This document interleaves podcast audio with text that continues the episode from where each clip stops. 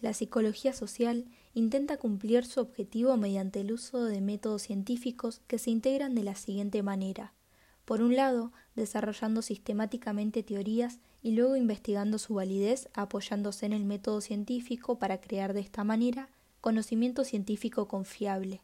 Por otro lado, seleccionando estrategias de investigación apropiadas siguiendo los estándares científicos antes de realizar aseveraciones acerca de cómo las personas influyen unas en las otras.